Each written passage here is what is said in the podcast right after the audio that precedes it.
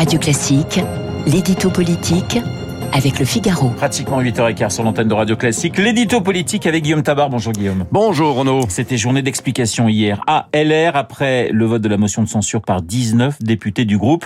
Le parti de la droite va vers la réconciliation ou vers la scission? Eh bien, ni l'un ni l'autre. Euh, il y a eu, c'est vrai, des explications, elles furent vives, mais l'heure des décisions attendra parce que il n'y en a pas qui soit bonne pour LR.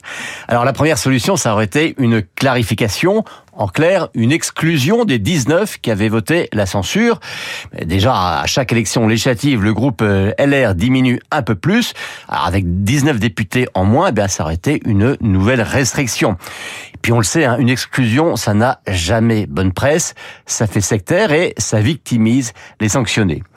Inversement, faire comme si de rien n'était n'est pas possible non plus.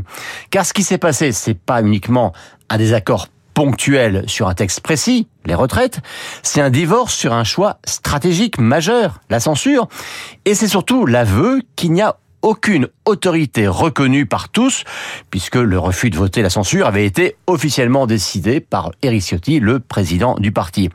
Alors pour l'heure, eh bien, LR va préparer des états généraux au mois de juin. Et vous le savez, hein, pour un parti convoquer des états généraux, c'est exactement la même chose que lorsqu'un gouvernement décide de lancer une grande concertation au lendemain d'une crise. Ça veut tout simplement dire gagner du temps. Des fois, des états généraux, ça finit par une révolution. Certains, comme euh, Rachida Dati, proposent un accord de, de, gouvernement en bonne et due forme avec Emmanuel Macron. Est-ce que c'est envisageable, Guillaume? Alors c'est vrai que Rachida Dati propose une coalition, hein, comme Nicolas Sarkozy ou Jean-François Copé le proposent depuis déjà l'été dernier.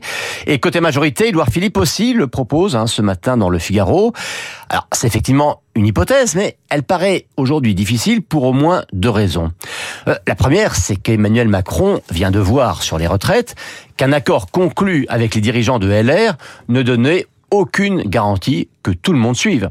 Et puis la seconde, c'est que l'antimacronisme est un moteur puissant au sein de l'électorat de droite, et il l'est plus que jamais aujourd'hui. Donc, même dans l'hypothèse où tous les dirigeants de LR diraient OK, on fait alliance avec le chef de l'État, eh bien, le parti perdrait au moins la moitié de ses troupes, donc ça rendrait inutile l'accord conclu au sommet. Symétriquement, une partie de LR pourrait-elle être tentée d'aller euh, du côté du Rassemblement national? Alors, si on interroge les électeurs de droite, eh bien, une moitié y serait prête, mais euh, côté dirigeant, euh, il demeure un interdit hein, qui empêche même un simple dialogue avec le parti de Marine Le Pen.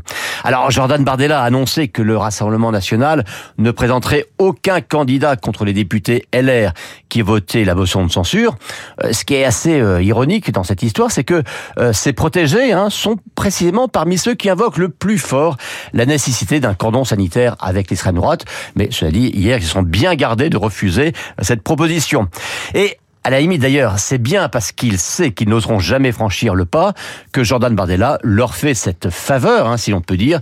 C'est en quelque sorte le baiser qui tue. L'édito politique signé Guillaume Tabar. Tout de suite, Guillaume Durand, les stars de